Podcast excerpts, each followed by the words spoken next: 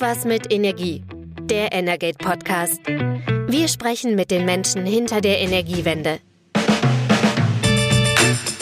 Herzlich willkommen zum Energate News Update. Mein Name ist Christian Silos und bei mir ist Carsten Wiedemann. Hallo Carsten. Hallo. Carsten, wir zeichnen heute auf am Nachmittag des 8. Dezember, ein bisschen früher als sonst. Normalerweise machen wir unsere Aufzeichnung immer am Freitagmorgen. Ähm, aber wir gucken wie immer auf die Woche zurück. Was war los im Energiemarkt? Und wir können eigentlich fast schon bei der alten Folge wieder ansetzen, denn schon in der vergangenen Woche haben wir über das Thema Blackout und äh, Gefahren für die Stromversorgung gesprochen. Da gab es ähm, in der Vorwoche eine Warnung des Bundesamtes für Bevölkerungsschutz, ähm, dass ähm, gewisse Gefahr für Blackouts im, im Winter herbeigeredet hat. Und es gab ein großes Dementi der Bundesnetzagentur von, in Form oder in Person von Präsident Klaus Müller, ähm, der einerseits bei einer Tagung, die du moderiert hast, auch gesagt hat, dass es sehr, sehr unwahrscheinlich, dass es Blackouts gibt im größeren Stile in dem Sommer, äh, im, im Winter. Ähm, und er hat die Aussage danach auch noch bei anderen Anlässen wiederholt. Also es war, da war er sehr, sehr klar. Und ähm, jetzt, ähm, ja, gab es dann diese Woche dann äh, noch nochmal Aufregung über angebliche Stromausfallgefahr in Baden-Württemberg. Und das Kuriose, ausgerechnet der dortige Stromnetzbetreiber ähm, hat diese, ja, man kann fast schon sagen, Lawine ins Rollen gebracht. Vielleicht nicht absichtlich, aber vielleicht doch ein bisschen fahrlässig. Da können wir gleich noch drüber reden. Es geht um die App Strom gemacht von Transnet BW. Ähm, Carsten, was hat es mit der App auf sich? Genau, also bevor ich da noch genauer ein, darauf eingehe, sollte man vielleicht sagen, dass dieses Thema Blackout und Blackout-Ängste schüren in gewissen Kreisen, das muss man schon sagen, auch eher in rechten, in verschwörerischen Kreisen, gerade auf Social Media, sehr gerne genommen wird, um im Grundsatz Kritik an irgendwas zu üben, dass die Energiewende nicht funktioniert, dass mit Klimaschutz äh, alles nicht funktioniert, dass Deutschland irgendwie quasi vor dem Ruin steht. Das wird schon seit längerem so gemacht, ähm, insbesondere natürlich seitdem wir die sozusagen die Gaskrise haben infolge des russischen Angriffs auf die Ukraine und ähm, vielleicht als Beispiel dafür kann man sehen, gestern wurden ja ähm, Reichsbürgergruppen ähm, festgenommen, die einen, ja, eine Art Verschwörung geplant hatten und ein, ein Mittel, dessen sie sich bedienen wollten, war eben auch gezielte Angriffe auf Infrastruktur, um eben genau einen Blackout äh, zu verursachen, vor dem sie waren. Also da kann man auch sehen, die, die Blackout-Gefahr ist nicht besonders hoch. Diese Kreise müssen dann noch bewusst etwas dafür tun, damit das so weit kommt. Das nur am Rande, das war eben gestern zufällig ähm, mit dem ersten Einsatz der App Strom gedacht von äh, Transnet BW, Übertragungsnetzbetreiber in Baden-Württemberg, hast du gesagt. Und diese App, ja, das ist sowas vielleicht, wie man, man würde neudeutsch Gamification sagen. Also die, man versucht so ein bisschen einfach transparenter zu agieren und den Kunden mehr über den Netzzustand, über die Stromversorgung äh, sozusagen über eine, eine, nette App auf dem Handy an die Hand zu geben. Und ähm, gestern hat diese App sozusagen erstmal wirklich agiert. Die ist erst ein paar Wochen alt, die ist erst auf Gelb gesprungen und dann auf Rot mit dem Hinweis, jetzt bitte Stromverbrauch reduzieren. Ähm, der Hintergrund ist aber nicht, dass es irgendwie jetzt ein Problem gab und sonst sozusagen der Blackout gedroht hätte, sondern der Hintergrund ist der Redispatch, können wir gleich nochmal erklären, was das ist. Vereinfacht gesagt, verursacht er eben hohe Kosten und die Idee eben von Transnet BW ist, die, die Kunden einfach mitzunehmen und sagen, hier, wir müssen sehr viel tun für das Netzmanagement. Das kostet Geld, das zahlst du über die Netzentgelte. Wenn du jetzt dann Stromverbrauch ein bisschen hin und her schiebst, dann sparen wir alle etwas. Das ist natürlich eine rein freiwillige Sache. Sache. Niemand würde da abgeschaltet. Transnet BW hat abends auch nochmal klargestellt, es gab überhaupt gar keine Blackout-Gefahr. Man will eben die Leute irgendwie mitnehmen ähm, und äh, vielleicht dann, wenn sich mehr beteiligen, spart man Kosten, spart auch CO2, weil diese Ersatzkraftwerke, die dann anspringen, sind eben fossil. Aber vielleicht erklären wir an der Stelle einmal, was Redispatch ist. Ja, genau. Also lass uns da vielleicht einfach mal kurz die Basis schaffen. Also im, im Prinzip äh, geht es um Eingriffe, äh, Eingriffe in die Erzeugungsleistung von, von Kraftwerken um in bestimmten Netzabschnitten ähm, ja eine Über- oder Unterlastung ähm, zu, zu vermeiden. Ähm, wir haben einfach in Deutschland das Problem, dass wir im Norden relativ viel Stromerzeugung haben. Das hat mit dem Ausbau der erneuerbaren Energien dort zu tun, vor allem mit der Windenergie. Im Süden hingegen vergleichsweise wenig. Jetzt ist leider dann auch noch der Verbrauch genau umgedreht. Im Süden sitzen die großen Industrieunternehmen, die viel Energie brauchen, im Norden eher tendenziell weniger. Und dadurch kann es immer wieder zu einem gewissen Ungleichgewicht kommen und das gleichen die Netzbetreiber aus, indem sie in den Erzeugungsmarkt eingreifen und entweder anordnen, dass bestimmte Kraftwerke im Süden ähm, angefahren werden oder in die andere Richtung, dass Erzeugungsleistung dann vor allem Windenergie im Norden abgeregelt wird. Und ähm, das ist ein Phänomen, das passiert leider, muss man sagen, tausende Mal pro Jahr. Also wir haben, du hast gerade die Kosten angesprochen. Im Jahr 2021 haben sich diese sogenannten Redispatch-Kosten auf 2,3 Milliarden Euro belaufen. Das heißt, das werden dann Ausgleichssummen für das Abregeln ähm, oder für das Anwerfen bezahlt. Und ähm, ja, das ist ein Riesenbatzen. Wobei man sagen muss, diese, diese Gesamtsumme, die du genannt hast, der Redispatch allein, das sind in Anführungsstrichen nur 590 Millionen subsumiert sind ja auch die Kosten für die Netzkraftwerke, also was so in Reserve gehalten wird und ähm, auch Einspeiseregelungen und Handelsmaßnahmen. Also das wird alles subsumiert unter Netzengpassmanagementmaßnahmen und da kommt man auf diese Summe eben von ähm, mehr als zwei Milliarden, glaube ich, hast du gerade gesagt. Ähm, ist, ist aber eine Menge Geld, ist aber seit Jahren wird das immer wieder thematisiert. Dann hört man dann immer oh, die Windparkbetreiber kriegen Geld dafür, dass sie gar nichts einspeisen, weil die ja abgeregelt werden. Das ist wiederum die Einsmann-Regelung. Aber will nur sagen, es ist überhaupt nicht neu. Ähm, traf aber gestern äh, sozusagen eben auf eine auf eine, sagen wir mal, auf eine Internetgemeinde, die eben bewusst Signale so auf, äh, aufnimmt, wie sie das gerne möchte. Also eben schon diese von mir benannten Kreise, die dann eben schnell äh, geschrieben haben, ja, äh, das ist jetzt hier der Blackout, der droht, die Leute müssen irgendwie den Stromverbrauch reduzieren, weil sonst gar nichts mehr geht. Ähm, das stimmte natürlich alles nicht. Und du hast auch nochmal genauer angeguckt, wie diese Artikel, auf die sie sich dann bezogen haben, die es auch in Medien gab, äh, wie die so geschrieben waren. Genau, es ist ja nicht nur die Internet-Community alleine. Ich sag mal, die Vorlage hat ursprünglich erstmal einen Artikel ähm, in der Zeitung Die Welt ge geliefert, ähm, ähm, der aber durchaus eben eine sachliche Basis hatte und ähm, jetzt auch von der Überschrift her irgendwie gesagt hat, Baden-Württemberger sollen Stromverbrauch reduzieren. Ja, das ist natürlich, du hast es gesagt, Gamification. Diese App ist eigentlich eine Spielerei und wir können gleich noch äh, ganz kurz drüber reden, was, was eigentlich das Abschalten von Haushaltsgeräten wirklich bewirkt. Also nämlich eigentlich fast gar nichts, aber ähm, das ist eine Spielerei und ähm, das wurde natürlich jetzt so insgesamt ein bisschen aufgebauscht. Es Wurde dann aber eben vor allem aufgebauscht. Welt gehört zum Springer Verlag. Da gibt es ein Medium mit vier großen Buchstaben. Die haben natürlich dann ordentlich an der Überschrift gedreht ähm, und haben gesagt, im ersten Bundesland wird der Strom knapp. So, und das ist dann natürlich ein gefundenes Fressen für, für bestimmte Kreise.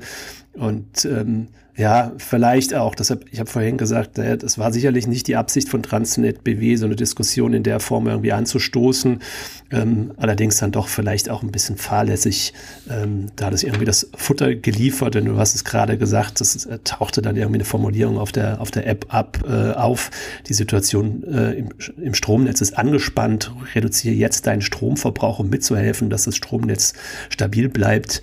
Ähm, das klingt ja schon fast danach, wenn du jetzt nicht mithelfst, dann bleibt das Stromnetz nicht mehr stabil und dann ist die Panik eben da. So ist es ähm, definitiv nicht. Genau, also da hat auch Transnet PW, die haben gestern dann natürlich ziemlich, sind sie ins Rotieren gekommen, auch in der Pressestelle, mit denen hatte ich dann noch telefoniert und auch über Twitter haben sie dann äh, beschwichtigt, haben eben abends gesagt, es gab nie diese Probleme und haben eben auch nochmal darauf verwiesen, das war jetzt das erste Mal, dass diese App sozusagen da umgeschaltet hat. Ich denke mal, an dem Wording muss man schon äh, arbeiten, damit eben Leute, die auch sonst sich gar nicht so tief damit beschäftigen, eben nicht äh, so in eine Panik versetzt werden und denken, hier, hier droht jetzt ein schlimmer Zustand und dass das dann eben auch nicht von Kreisen, äh, die ein Interesse daran haben, solche Ängste zu schüren, entsprechend gespielt wird. Denn man muss grundsätzlich schon sagen, klar, bei Haushaltsgeräten, da ist das Steuerungspotenzial von Waschmaschinen und Kühlschrank, sagen wir mal, sehr überschaubar. Aber wenn man jetzt daran denkt, wenn man ein Elektroauto hat zum Beispiel und das gesteuert laden möchte, das ist ja nichts anderes. Das heißt, äh, man verschiebt eben den Ladeverbrauch in ein Fenster, wo es im Netz günstiger ist, also wenn mehr Strom vorhanden ist, der dann auch günstiger ist. Nichts anderes hat man früher mit Nachtspeicherheizung gemacht. Das war auch, waren unterschiedliche Stromtarife. Früher war das Telefonieren nach 18 Uhr billiger. Also diese Vorgänge, dass man etwas verschiebt, was dann auch günstiger für einen wird an Stromverbräuchen zum Beispiel und was dann aber auch dem Netz dient, das ist ja nicht neu und soll ja mit der Digitalisierung der Energiewende auch weiter vorangebracht werden. Und das ist eigentlich ja was Positives und natürlich muss dann irgendwann, wenn das automatisch gesteuert wird, sich auch keiner mehr darum kümmern, dass das aktiv ist. Dann braucht es vielleicht auch diese App nicht mehr, weil dann die Ladesäule zu Hause das eben automatisch schon so einstellt. Äh, aber grundsätzlich eben so eine Sensibilisierung für die komplizierten Prozesse, die im Netz ablaufen, äh, die aber sicher sind. Man kann ja auch nochmal darauf hinweisen, die Stromversorgung in Deutschland, also die Ausfallzeiten sind so gering wie in fast keinem Land weltweit. Das kann man immer nachschauen bei der Bundesnetzagentur, das nennt sich SAIDI-Wert. Der ist heutzutage viel geringer als vor 15 Jahren zum Beispiel. Das sind, glaube ich, jetzt so ungefähr 12 Minuten pro Jahr. Damals waren es über 20. man muss ja bedenken, seitdem haben wir wahnsinnig viel Erneuerbare zugebaut. Also das hat jetzt der Stabilität ähm, keinen Abbruch getan. Ähm, und insofern ähm, war es wahrscheinlich, wie du schon sagst, dieser Ansatz dieser App oder die verwendeten Farben oder das Wording, was da sicherlich noch wahrscheinlich jetzt den einen oder anderen bei Transnet BW umtreiben wird. Ja, das, ich glaube, es ist davon auszugehen, dass da noch ein bisschen dran ge gebastelt wird und ähm, dass man vielleicht weniger den Eindruck äh, vermittelt, dass man ähm, mit dem, mit dem äh, verschobenen äh, Laden eines, eines Handys ähm, zur Stromnetzsicherheit beitragen kann. Ähm, aber da werden wir sehen, wie sich, wie sich das weiterentwickelt. Ähm, kommen wir zu einem anderen Thema und bleiben trotzdem in der Populismus-Ecke, Carsten, denn ähm, das angesprochene Medium mit den vier Buchstaben, das hat ähm, auch bei einem anderen Energiethema diese Woche noch ein bisschen mitgemischt. Ähm, es gab nämlich einen Artikel, der ähm, behauptet hat, mit der Strom- und der Gaspreisbremse und dem zugehörigen Gesetz, das gerade in der Abstimmung ist, würden ähm, Energiepreiserhöhungen, Tariferhöhungen generell verboten. Das ist großer Quatsch. Das stimmt so nicht. Carsten, du hast dir den Gesetzentwurf im Detail angeguckt. Ähm, warum kam es zu dieser Verwirrung? Ja, also man kann auch andersrum sagen, man hätte die Verwirrung vermeiden können, wenn man einfach noch ein, zwei Sätze weitergelesen hätte. Es ist schon so, dass da drin steht, dass die Preiserhöhungen eben in den Zeiten der Strompreisbremse im kommenden Jahr äh, Aus- und Gaspreisbremse ausgeschlossen sein sollen, aber dann steht auch dahinter, es gibt eben Ausnahmen davon. Das steht direkt unmittelbar daneben. Also der zuständige Redakteur hätte einfach ein bisschen weiterlesen sollen, dann wäre die Geschichte natürlich nicht so gut gewesen. Da steht nämlich drin, dass natürlich die Energieversorger die Möglichkeit haben sollen, gestiegene Preise am Großmarkt, also im Handel, die haben die ja alle auch, das spüren wir ja, äh, weitergeben zu können und daraufhin zu erhöhen, denn sonst würden die ja ähm, sozusagen ähm, in, einfach ein Minus machen, ganz vereinfacht gesagt. Also die müssen die Preise weitergeben können und auch wenn zum Beispiel Netzentgelte und so weiter, also Bestandteile des Strompreises, die, die nicht beeinflussbar sind, die müssen sie auch weitergeben können. Und dann, in diesen Fällen sind Preiserhöhungen möglich. Was eben neu ist, dass die Energieversorger, um eben Missbräuche zu vermeiden, das genau dem Bundeskartellamt darlegen müssen. Also nicht das Bundeskartellamt muss sozusagen da äh, in die Recherche gehen, sondern der Energieversorger muss es dann nachweisen. Steht also ganz klar geregelt da drin, um eben möglichen Missbrauch äh, zu vermeiden. Vielleicht noch als kleine Ergänzung, wir reden da ja vom, vom Arbeitspreis. Also es gibt ja immer einen Grundpreis und eine Art Grundgebühr und den Arbeitspreis. Und der Arbeitspreis ist eben auch der Teil, äh, der von der Strompreisbremse erfasst wird. Also 80 Prozent bekommt man ja vergünstigt, 20 Prozent eben nicht. Mhm. Und das ist, glaube ich, ja genau die Sorge, dass eben jetzt für 80 Prozent der Energiemengen der Wettbewerb, der Preiswettbewerb ausgesetzt ist, weil der sowohl im, im Strombereich als auch im Gasbereich jetzt auf, auf, für alle Versorger erstmal an der Stelle und für alle Verbraucher auch auf gleichem Niveau ist. Und der Wettbewerb findet im Prinzip nur noch oberhalb dieser 20 Prozent statt. Und ähm, wenn man dann äh, den, den Forderungen der Bundesnetzagentur und der Bundesregierung folgt und die 20 Prozent auch einspart, vor allem im Gasbereich, Bereich, dann ist eigentlich ja der Wettbewerb da ausgesetzt. Und da ist jetzt natürlich die große Sorge da, dass manche Versorger, und ich glaube, das muss man schon sagen, es gibt unter den Energievertrieben auch schwarze Schafe, das haben wir in der Vergangenheit schon gesehen. Und da gibt es natürlich die Sorge, ähm, dass Preise enorm hochgezogen werden, weil vielleicht so in der Hoffnung, der Verbraucher merkt das gar nicht. Ähm, wir haben sogar mal ein Fallbeispiel durchgerechnet. Es kann sich für Verbraucher im bestimmten Fall sogar lohnen, zu einem sehr teuren Versorger äh, zu gehen, weil wenn jemand mehr als diese geforderten 20 Prozent einspart, dann ähm, wird die zusätzliche Menge wird ihm rückvergütet, aber nicht eben mit dem, mit dem Preis Bremsenniveau, sondern mit dem Markt, mit dem Versorgertarif, den man, den man hat. Und wenn man dann wirklich einen teuren Versorger hat, dann kriegt man auch relativ viel Geld zurück. Also da stecken da durchaus auch Fehlanreize drin. Und wie gesagt, schwarze Schafe gibt's. Wir haben in der Vergangenheit gesehen, dass ähm, Energievertriebe, ähm, meistens Einzelunternehmen, die auch vielleicht eine andere Vergangenheit hatten, wo auch äh, die, die dahinterstehenden Leute schon in anderen Märkten aktiv waren, ähm, ja, den Vertrieb einfach eingestellt haben, obwohl sie hätten weiter beliefern können und ähm, dann die Mengen, die sie für die Kunden eigentlich gekauft haben, im Markt teuer verkauft haben und dadurch ähm, deutliche Gewinne erzielt haben. Also ich glaube, aufpassen muss man schon, ähm, aber jetzt in den beiden Fällen, ich glaube, auch irgendwie ein Stück weit sachlich bleiben. Sonst verirren wir uns in dieser ganzen aufgeregten äh, Zeit, ähm, in dieser Energiekrise laufen wir halt Gefahr, dass wir dann auch einfach einen falschen Weg einschlagen. Genau, und ähm, die Energiewirtschaft, also sagen wir mal, die Verbände haben sich eben jetzt gegen diesen generellen, eigentlich übergreifend, äh, also verschiedene Energieverbände gegen dieses generelle, gegen diesen Abzockervorwurf äh, verwehrt und haben eben darauf verwiesen, naja, wir halten hier den Laden am Laufen äh, unter schwierigen Umständen seit dem 24. Februar und jetzt noch das. Natürlich ist es so, das gibt jetzt keinen Freibrief dafür, Schmut zu machen, aber das tun ja auch die meisten, äh, die meisten Energieversorger sowieso nicht. Das kann man, glaube ich, schon sagen. Es ist ja auch reguliert und es gibt Verbraucherzentralen, die das kontrollieren. Das ist ja auch dann die Empfehlung, wenn man da irgendwie Zweifel hat, kann man eben in die Energieberatung gehen. Äh, wenn man Zweifel an der Abrechnung hat, es gab Aufrufe, dann einfach pauschal Rechnungen nicht zu bezahlen. Das ist, glaube ich, nicht so schlau, wenn man das tut, weil man dann natürlich auch in so eine Schleife kommt mit Mahnungen, dann vielleicht auch irgendwann doch eine Sperre. Also das äh, würde ich jetzt niemanden raten, aber wenn man Zweifel hat, natürlich immer kontrollieren. Jeder kann jetzt ja auch zum Beispiel bei der bei den Dezemberhilfen, ähm, also wenn man einen Gasliefervertrag hab, hat, kann man ja ganz einfach kontrollieren, ob das eingehalten wird. Nämlich dann, wenn kein kein Abschlag jetzt fällig wird, also wenn der Gasversorger jetzt nichts einzieht, dann ist alles richtig. Ähm, sollte das doch irgendwie passieren, dann kann man ja sozusagen sich da an die entsprechenden Stellen wenden. Aber das war auf jeden Fall eine Aufregung, die an sich sozusagen aus einem Nicht-Thema entstand, denn wie gesagt, Preiserhöhungen sind, so bitter wie das ist, eben auch noch möglich, eben weil die Energiepreise im Moment sehr hoch sind und auch die Versorger das natürlich irgendwie durchreichen müssen, sonst kommen wir in eine Situation wie bei Unipa, dass die dann wiederum mit staatlichen Mitteln gestützt werden müssen, weil sie eben die Preise nicht durchreichen können. Also davon hat auch keiner was, weil das zahlt dann am Ende auch die Allgemeinheit mhm. über Steuern. Na, da lenkst du ja vielleicht fast schon über zu einem anderen Thema. Wir hatten nämlich in dieser Woche ja in einen Webtalk gemacht ähm, zur, zur Zukunft des Gasmarktes und da ging es eigentlich genau darum, ähm, um die, die Rolle des Staates, die der Staat mittlerweile gerade auch im Gasmarkt mittlerweile ausübt. Ähm, du hast gerade die Verstaatlichung von Uniper angesprochen. Ähm, wir haben auch die Verstaatlichung der ehemaligen Gazprom Germania Gesellschaften, äh, zu den ähm, Gasimporteure, Gasnetzbetreiber, Gasspeicherbetreiber gehören. Also das ist schon ein ziemlich großes Portfolio. Ähm, diese Gesellschaften wurden erst enteignet ähm, von Gazprom, dann ähm, verstaatlicht.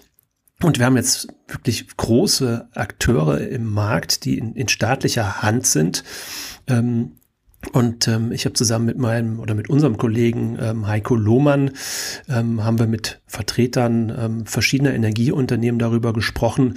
Ähm, ja, wo geht's eigentlich hin mit so einem Markt, ähm, bei dem man gar nicht weiß, ob das Markt, ob das Wort noch so richtig zutrifft, weil so viel staatlicher Einfluss mittlerweile da ist. Ähm, wir haben die, die Gasspeicher werden ähm, staatlich orchestriert, befüllt. Es gibt Eingriffe in den Handel. Wir haben gerade über die Preisbremsen gesprochen. Also da, da ist ja tatsächlich die, die freie Preisbildung im Energiesektor ist ja eigentlich auch aufgehoben. Es gibt irre viel Einfluss und ähm, wir haben mit Vertretern von, von VNG, Mainova, Vattenfall und, und von dem Gasspeicherverband Ines gesprochen. Und ich fand es auffällig, wie groß trotzdem das Vertrauen in den Markt bei den Akteuren war. Also es war so ein bisschen, ich habe zwei Seiten erlebt. Also einerseits haben sie gesagt, dass jetzt in dieser akuten Krise das Management der Bundesregierung und damit die staatlichen Eingriffe absolut richtig waren. Und ähm, das wurde nochmal klar deutlich gemacht, dass man sagt, wir sind auf einem sehr guten Kurs, was das Thema LNG angeht. Also sicherlich einfach staatlich abgesichert. Ja, die, die schwimmenden LNG-Terminals in Deutschland werden mit Hilfe staatlicher Gelder jetzt ähm, installiert und an die, an die vorhandenen Gasnetze angebunden. Ähm, es wurde auch sehr begrüßt, dass der Verbrauch auch zurückgeht, soweit wie man es bisher sieht, wobei wir momentan relativ kalte Tage haben. Und ähm, jetzt kommt eigentlich tatsächlich ja die Bewährungsprobe, ob das dabei bleibt oder ob vielleicht doch dann der Verbrauch gerade bei Haushalten dann wieder hochgeht. Das werden wir sehen. Aber ich fand es doch überraschend, wie stark das Vertrauen in den Markt ist. Also ähm, klar, da gibt es natürlich zwei unterschiedliche Perspektiven. Ne? Die, die Energiehändler, die sagen natürlich, naja, der Markt hat funktioniert, weil die Preise sind hoch. Ähm, und gleichzeitig ist natürlich auch klar, dass der politische Wunsch da ist, dass die Preise eben nicht allzu sehr steigen. Und es gab eigentlich von allen die Hoffnung, dass man schon die Vorbereitung der nächsten Winterperiode wieder in einem weitestgehend marktlichen Umfeld schaffen kann. Genau, mir, mir fällt nur gerade ein, beim Punkto ähm, Heizung und zu Hause, du bist ja gar vorbildlich, das können jetzt unsere Hörerinnen und Hörer nicht sehen, aber du sitzt hier mit Rollkragen, Pulli ähm, und Mütze. Besser kann man es also auch nicht machen. Ähm, das daran liegt, dass ich gerade von draußen komme. Ja, da ist es wirklich kalt. Aber ein, äh, was ich jetzt noch innerlich fragen wollte, ein großes äh, Thema, was auch so für die Öffentlichkeit, glaube ich, äh, nachvollziehbar war, war ja das Thema der Gasspeicherbefüllung, also sozusagen der staatlich organisierten Gasspeicherbefüllung. Das hat man ja geschafft. Also die waren bei etwas über 100 Prozent sogar. Äh, das geht da ja physikalisch. Ähm, ist jetzt natürlich wieder etwas gesunken, aber das war sehr teuer. Ähm, das liest man, glaube ich, äh, auch heute. Das äh, hat Milliarden natürlich gekostet das zu befüllen. Das kann ja jetzt nicht der Weg sein. Du hast schon angedeutet, im kommenden Jahr, wie geht es denn da weiter? Also müssen wir im Sommer wieder damit rechnen, dass dann Gasspeicher teuer über staatlich verordnete Wege gefüllt werden? Also da gibt es einfach viel Unsicherheit. Ich fand, das ist auch gestern nochmal rausgekommen. Es gab klar den Wunsch, dass man das über marktliche Mittel wieder erreichen kann. Gleichzeitig, gleichzeitig gab es aber eben auch die Feststellung, dass wir zumindest in Teilen in der gleichen Situation sind wie im vergangenen Jahr, dass der Gaspreis im Sommer sehr teuer war, was ja normalerweise nicht der Fall ist. Normalerweise wird eben dadurch, dass Haushalte im Sommer weniger Gas brauchen, wird der Gaspreis eigentlich im Sommer günstiger. Das ähm, können die Nutzer der Gasspeicher ähm, dann für sich nutzen. Die kaufen das Gas im Sommer ein ähm, zu niedrigen Preisen und können es im Winter dann zu höheren Preisen wieder ausspeichern und verkaufen. Wir haben da momentan ein umgedrehtes Verhältnis. Gas ist im Sommer teurer als im Winter. Und das, finde ich, setzt ein recht großes ähm, Fragezeichen an dieses Vertrauen in den Markt, weil wenn das so bleibt, ähm, gibt es nicht so viele Anreize, dass, dass ähm, ja, die, normalen Unternehmen, die sonst in diesem Markt tätig waren, ähm, tatsächlich auch die, die Speicher wie gefordert. Und da gibt's ja immer noch die gesetzliche Pflicht, die ist ja auch da, wird sogar eher noch verschärft durch verschiedene Vorgaben, die jetzt auf europäischer Ebene gegebenenfalls noch kommen, dass es dann gelingt. Und ähm, es gab so ein Hilfsmittel, da haben wir auch in unserem Webtalk drüber gesprochen, sogenannte SSBOs. Klingt kompliziert, ist es glaube ich auch. Ich habe es auch gar nicht im Detail bisher verstanden, aber es geht im Prinzip um gezielte Ausschreibungen zur Speicherbefüllung. Die haben im, äh, jetzt im vergangenen Sommer auch schon stattgefunden, auch erfolgreich. Und da ist schon die Hoffnung, zumindest bei einigen Vertretern, mit denen wir gestern da gesprochen haben, ist die Hoffnung, dass diese Maßnahme sozusagen diese orchestrierte Befüllung durch den Staat ähm, im nächsten Sommer vermeiden kann, weil du sagst es, in den Momenten, wo der Staat eingekauft hat im letzten Jahr es angeordnet hat, dass Trading Hub Europe das ausführt, sind die Preise enorm gestiegen. Das waren also dann richtig teuer. Und ähm, da sind sich natürlich alle einig, dass es gilt, das zu verhindern. Aber es prallen natürlich zwei Sachen dann aufeinander. Einerseits die Hoffnung, der Markt kann es richten und gleichzeitig aber auch eine gesetzliche Forderung, bis zu welchen ähm, Zeitpunkten die Speicher gefüllt sein müssen. Und da wird man sehen, ob das funktioniert. Genau, also auch wenn wir Stand jetzt wahrscheinlich ganz gut durch den Winter kommen werden, wenn jetzt nicht noch was Außergewöhnliches passiert, das weiß man natürlich nie, aber zumindest sind ja demnächst die ersten LNG-Terminals noch in diesem Monat in Betrieb. Also das äh, ist ja schon mal eine Entlastung, aber klar, die Bewährungsprobe ist wahrscheinlich wirklich erst der kommende Winter, denn man darf nicht vergessen, ein, ein Teil des Gases, was in den Speichern schlummert, kam tatsächlich ja noch aus Russland. Ähm, das hat ja noch bis Ende August geliefert. Im kommenden Jahr muss man dann eben das umsetzen, was man ja richtigerweise will, eben auf russische Gaslieferungen verzichten. Und dann wird es nochmal so eine Nagelprobe, ob wir da auch sicher durchkommen. Und ja, da werden wir dann bestimmt auch im Podcast dann immer mal wieder drauf schauen, wie da die Entwicklung ist. Also die Hoffnung bestand auch, das wurde auch klar gesagt, dass bis 2025 wieder eine gewisse Normalität eintritt. Aber auf welchem Preisniveau wir dann wieder Normalität haben, da wollte sich niemand so richtig drauf einlassen. Ähm, das war natürlich klar, weil das schwierig zu sehen ist, aber ähm, ja, es gibt relativ viel LNG momentan im Markt, ähm, im europäischen Markt vor allem auch und um den europäischen Markt herum. Ähm, das führt allerdings auch dazu, dass andernorts LNG fehlt. Das ähm, hat jemand gestern ein Beispiel gebracht, dass ähm, LNG-Ausschreibungen in Pakistan komplett ins Leere gelaufen sind, weil Europa den kompletten Markt leer gekauft hat. Also werden wir sehen, immerhin 2025 ähm, hoffentlich wieder Normalität. Allerdings, das ist auch noch eine lange Strecke. Also wir werden jetzt erstmal auf den nächsten Sommer gucken und gucken, wie es da mit der Speicherbefüllung wieder klappt. Und natürlich werden wir auch weiterhin gucken, wie kalt ist dieser Winter, wie leer gehen die Speicher eigentlich aus dem Markt oder aus dem Winter raus dann. Das werden wir weiter verfolgen in den nächsten Folgen von unserem News-Update von irgendwas mit Energie. Carsten, ja, vielen Dank für heute. Ja, vielen Dank dir auch. Und wir werden natürlich uns auch bemühen, wenn wieder irgendwelche einigen Meldungen durch äh, die Kanäle zwitschern, die vielleicht dann doch nicht so ganz dementsprechend, wie es in der Wirklichkeit ist, dann werden wir natürlich auch immer wieder gerne versuchen, das so ein bisschen einzuordnen. Wir bemühen uns zumindest um die Versachlichung und das ist ja auch so ein Stück weit auch unser Ziel in, in diesem Podcast, in dieser aufgeregten Zeit. Ein bisschen zu versachlichen, da wo es geht und da wo wir es können. Genau. Carsten, vielen Dank. Wir hören uns auf jeden Fall hier in diesem Format in der nächsten Woche wieder. Danke an die Zuhörerinnen und Zuhörer. Bis nächste Woche. Tschüss. Ciao. Das war Irgendwas mit Energie, der Energate Podcast. Tägliche Infos zur Energiewende liefern wir auf www.energate-messenger.de.